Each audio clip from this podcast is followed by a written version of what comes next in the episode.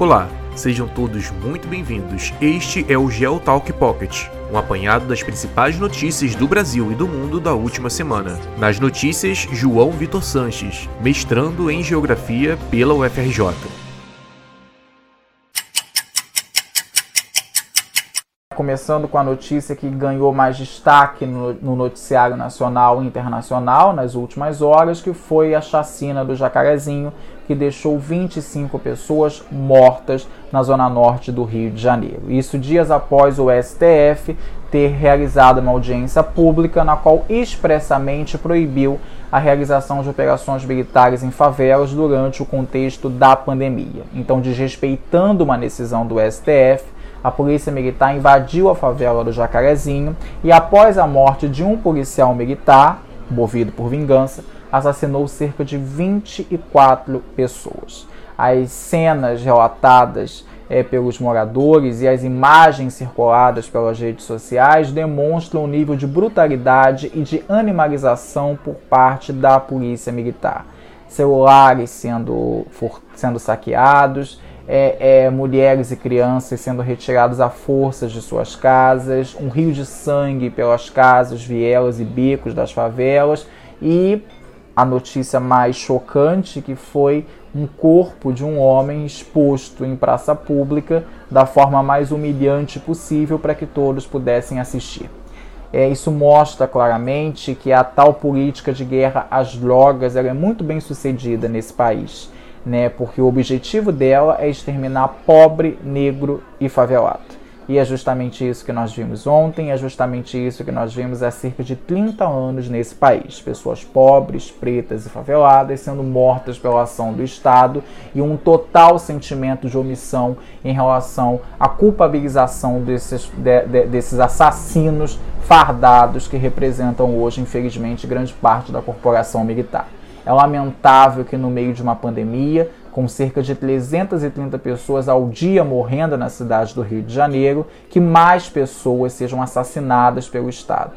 É, é uma situação de morte permanente que nós respiramos e vivenciamos nessa cidade, nesse país, nos últimos anos. É realmente lamentável uma coisa dessa. Saindo um pouco do Rio de Janeiro e indo para a Colômbia, a Colômbia nas últimas semanas vem enfrentando uma série de manifestações populares contra as medidas e reformas neoliberais empreendidas pelo governo do presidente Ivan Duque. O Ivan Duque ele foi eleito no ano de 2018, na esteira dos presidentes ligados à direita na América do Sul, prometendo intensas reformas neoliberais, diminuição do Estado, privatização dos setores públicos e, acima de tudo, o combate à esquerda colombiana. Né? A Colômbia passou nos últimos anos por profundas e radicais mudanças políticas. Eu acho que a mais significativa delas foi o desmantelamento das Farc, que acabou se tornando um partido político ligado ao sistema eleitoral colombiano, mas ainda assim, alguns dissidentes das Farc atuam em comandos paramilitares espalhados pelo território colombiano. Uh, essa, essas manifestações populares elas ocorrem após uma tentativa do presidente de aprovar um projeto no parlamento colombiano com o objetivo de promover uma reforma tributária, aonde nessa reforma os mais ricos pagariam menos impostos e os mais pobres pagariam mais impostos, aumentando uma situação de desigualdade social e econômica que já foi bastante latente durante essa pandemia. A justificativa do presidente Ivan Duque para que essa emenda parlamentar seja aprovada é o fato de que o país precisa reorganizar sua economia frente a essa crise que vivencia por conta da pandemia. É, vários manifestantes foram às ruas em diversos distritos da Colômbia, especificamente no distrito de Cali, no norte do país, e foram recebidos com as mais brutais formas de repressão por parte da polícia e do exército colombiano. As cenas que rodam o mundo são as mais lamentáveis possíveis, né? Manifestantes sendo assassinados com tiros de fuzil, é, universidades sendo invadidas, manifestantes sendo presos à reveria, mulheres sendo estupradas durante essas manifestações. É uma situação de caos permanente, é um alerta nesse caso, para a América Latina, que vive uma situação de fato insustentável. Né? De um lado, governos neoliberais de direita ou de extrema esquerda que achacolham a população, seja com medidas draconianas, seja com uma repressão política e militar intensa, seja por reformas neoliberais que visam diminuir a participação de um Estado social que já é tão incipiente na, na, na região latino-americana, e do outro lado, uma pandemia que mata assustadoramente na América Latina muito mais do que países da Europa e muito mais do que até mesmo o próprio Estados Unidos. Então, juntando esse cenário de caldeirão perfeito, é, é, a Colômbia ela é um, um aviso de que futuramente diversas tensões sociais vão emergir na América Latina, né? Isso é uma questão de tempo, é uma questão de mobilização popular e é uma questão de recrudescimento dessa situação lamentável que a região vive passando nos últimos anos e que vem se piorando muito mais por conta da pandemia da Covid-19. Bom, falando também sobre a pandemia da Covid-19, aproveitando essa deixa, né? falar sobre essa campanha de vacinação que vem acontecendo no Brasil a passos muito lentos. Né? Recentes pesquisas estatísticas apontam que cerca de 1,5 a 2% da população brasileira recebeu a primeira dose de uma das duas vacinas disponíveis, a Coronavac ou a AstraZeneca. E isso é realmente lamentável é, num país que tem uma, um programa nacional de imunização brilhante, reconhecido internacionalmente, capaz de em apenas um único dia ou em um único final de semana vacinar milhões de pessoas. Né? Isso mostra, dentre outras coisas, duas perspectivas. A primeira de que esse nacionalismo vacinal que vem sendo observado entre os países centrais, ele prejudica demais os países de renda média e baixa, né? Existem casos de países como o Canadá, como o Reino Unido, que tem um número superior de doses à sua população. Isso mostra claramente essa desigualdade na distribuição e, acima de tudo, na produção dessas, dessas vacinas. E, do outro lado, mostra a, a total inaptidão do governo federal em negociar a compra e a distribuição dessas vacinas, ou seja, claramente uma política de morte adotada pelo presidente Jair Bolsonaro que explica essa lentidão no processo de vacinação no Brasil. Bom, um outro aspecto interessante também é que em alguns estados nas últimas semanas as segundas doses da vacina simplesmente acabaram. E isso se deu por conta de uma na, de uma tratativa do ministro da Saúde, é, Marcelo Queiroga, de que todas as vacinas disponíveis deveriam ser aplicadas em apenas uma única dose. Então ele esperava, nesse caso, que novas doses chegassem, o que não aconteceu, e isso inviabilizou em grande parte dos estados brasileiros a aplicação da segunda dose, ameaçando inclusive a, a, a eficácia imunológica dessa vacina na população. Então isso mostra que é um, é um misto de imaturidade política, é um misto de projeto de genocídio, é um misto de descalabro no controle da saúde pública e na condução dessa pandemia. É, ao mesmo tempo que nós temos esse cenário de interrupção e de queda no número de pessoas vacinadas, nós temos a chegada de um lote da vacina da Pfizer na semana que passou, né, que se concentrou sobretudo nas principais capitais brasileiras. É, isso se deu pelo fato de que essa vacina precisa ser armazenada em condições especiais, em temperaturas muito baixas e ter uma distribuição logística muito mais rápida. Então é por isso que preferiu-se que essas vacinas estivessem até então concentradas nas principais capitais do Brasil, como Rio de Janeiro, São Paulo etc. Um outro aspecto interessante também vai ser a recusa da Anvisa da aprovação da vacina Sputnik V, produzida pelo Instituto Gamaleya pelo governo russo. A justificativa adotada pela Anvisa é de que a instituição não recebeu a documentação necessária que aprovasse a eficácia e a segurança dessa vacina. Segundo os analistas ligados a, a, a Anvisa, é, a aprovação de uma vacina que não passe por todo o processo rigoroso técnico do Instituto poderia ameaçar, inclusive, o próprio sistema de imunização nacional.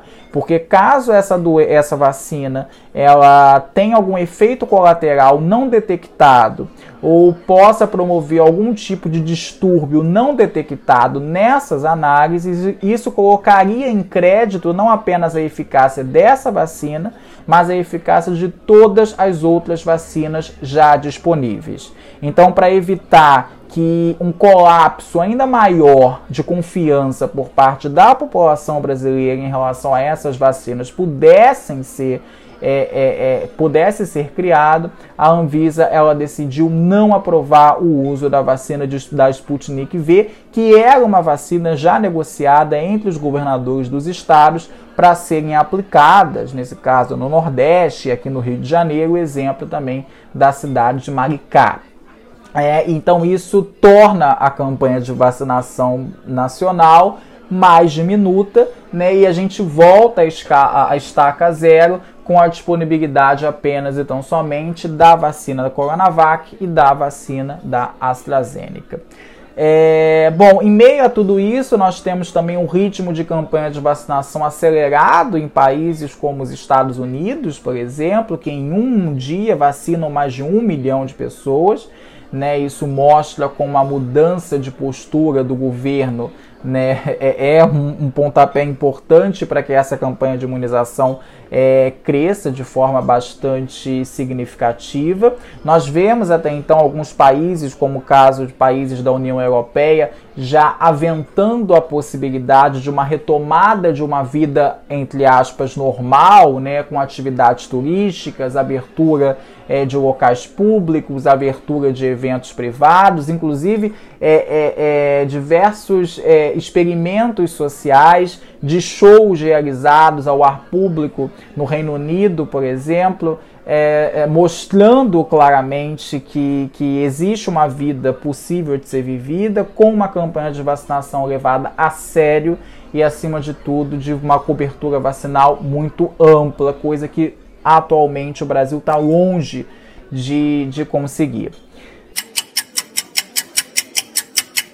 E um outro aspecto interessante é que ao mesmo tempo em que alguns países pensam numa volta à chamada normalidade pré-pandêmica, nós temos casos de países como a Índia que vive uma situação de completo terror. A Índia, nas últimas semanas, viu um aumento substancial é, de casos tanto de infecção quanto de morte por Covid-19, anunciando uma segunda onda completamente avassaladora no país. Isso foi, isso depois do país ter conseguido de maneira relativamente positiva é, passar pela primeira onda sem muitos casos e sem muitas notificações de morte. Né? E foi justamente essa, essa sensação de que passamos pela primeira onda de forma tranquila, então a gente pode relaxar um pouco as medidas, que levou a esse aumento substancial da segunda, da segunda, da, da segunda onda. Ficou muito claro que após esse controle, várias atividades passaram a ser liberadas, pessoas começaram a ser vistas sem máscaras, grandes eventos religiosos começaram a ser celebrados, reunindo milhares e milhões de pessoas, e rapidamente a situação saiu do controle no país, né? E essa, essa situação descontrolada da pandemia da, da Covid-19 na Índia, que é registrada pelas imagens de necrotérios lotados, hospitais lotados, pessoas morrendo na porta de hospitais, uma situação é, de pânico completo e absoluto, ela não é apenas uma ameaça para a Índia, mas é uma ameaça para o mundo, né? Para se ter uma ideia, o Nepal, que é um país vizinho à Índia, já é já notifica casos acima da média de infecções e morte por Covid-19. Então, a capacidade desse, dessa segunda onda se espraiar regionalmente no sul e no sudeste da Ásia é um perigo muito significativo e pode colocar a perder toda essa conquista de controle da pandemia dentro da medida do possível em outros países, em outras regiões. E também um aspecto fundamental é que o Instituto Serum, né, localizado na Índia, ele é um dos institutos de pesquisa médico-científico mais significativo na produção de insumos e na distribuição de vacinas. Então, se aumenta a quantidade de casos de infecção e morte por Covid na Índia, Consequentemente, vai ser prioridade do governo nacionalista do Narendra Modi de vacinar e proteger os cidadãos indianos. Então, isso significa que a disponibilidade de vacinas e insumos até então vai ser destinada inicialmente à Índia. E os países que precisam dessas vacinas e insumos, notadamente o Brasil, no caso, vão ser bastante prejudicados por esse abastecimento. Então é uma situação que gera uma cadeia de crise muito significativa. E também tem uma questão minimamente médica e científica, né? Essa, esse aumento descontrolado dos casos leva também a uma possibilidade do vírus sofrer uma mutação descontrolada. E isso pode fazer com que novas cepas e novas variantes surjam e que podem se ameaçar, inclusive, a própria imunização. Então, é uma questão realmente muito séria que não cabe somente à Índia resolver, mas cabe o mundo resolver, porque isso coloca uma, uma ameaça mundial ao controle e ao próprio círculo de vacinação até então que vem sendo empreendido pelos países, né? No Brasil, nós tivemos na última semana a abertura da CPI da pandemia no Senado Federal, né, depois de inúmeras tentativas por parte do governo federal de frear é, de barrar literalmente o avanço dessa, dessa CPI, né, seja com é, é, é declarações do, de, de parte do, do presidente do Senado do Rodrigo Pacheco, que afirmou que não era a hora para se abrir uma CPI, mas que era importante é, cuidar das vidas que estavam sendo perdidas e das pessoas infectadas até então pela Covid-19, numa tentativa clara de dissociar a ideia da culpabilização e da eficácia do controle da doença. É, tivemos também uma tentativa clara do governo federal de repartir a culpa, né, alegando que a CPI também deveria investigar estados e municípios. E por fim, uma tentativa de retirar da relatoria da comissão um opositor contumaz do governo Bolsonaro, que é o senador Renan Calheiros, é, afirmando que ele seria parcial no, na condução da, da CPI, porque em algum momento ele poderia investigar a atuação do seu filho, que é o atual governador do estado de Alagoas. Né? Uh, então, depois de várias tentativas, essa CPI ela finalmente foi aberta. O Renan Calheiros foi confirmado como senador dessa CPI e nessa semana eles começaram as oititivas até então uh, ouvindo ex-ministros da saúde, representantes médicos, representantes de institutos de pesquisa, né, vão ouvir futuramente o ex-ministro das Relações Exteriores, o secretário-geral da presidência. Mas uma questão que eu acho importante destacar é a fala dos ex-ministros da saúde, do Nelson Taixe e do Luiz Henrique Mandetta. Né, eles deixaram muito claro nas suas falas de que foi um projeto deliberado por parte do presidente da República de promover esse descalabro pandêmico no Brasil.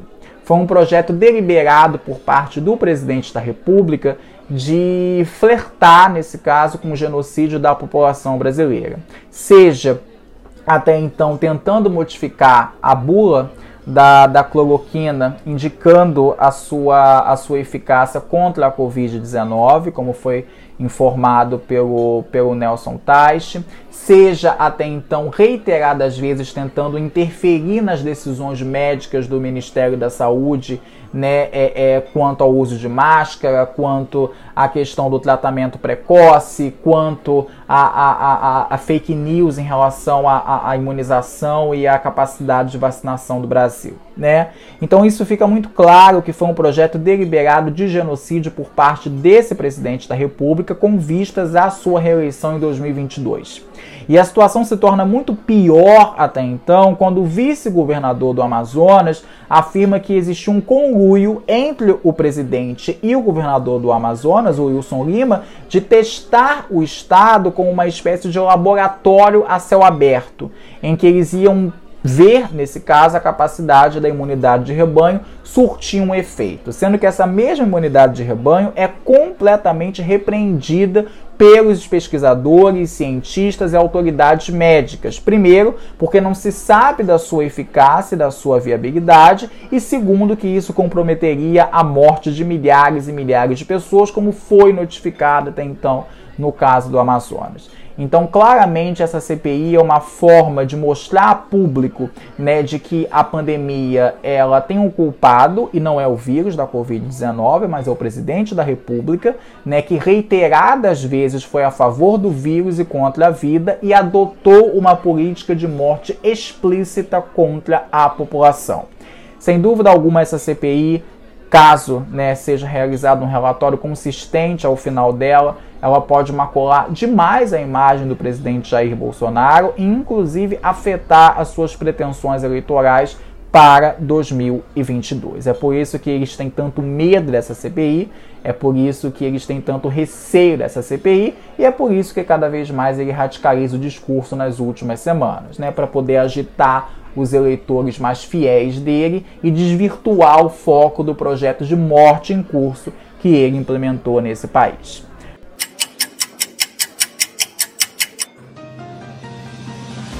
Você acabou de assistir mais um episódio do GeoTalk Pocket. Obrigado por nos acompanhar até aqui. Para assistir outros episódios do GeoTalk Pocket e do GeoTalk, procure em nossas redes sociais: Instagram, Facebook, YouTube e Spotify. Até lá!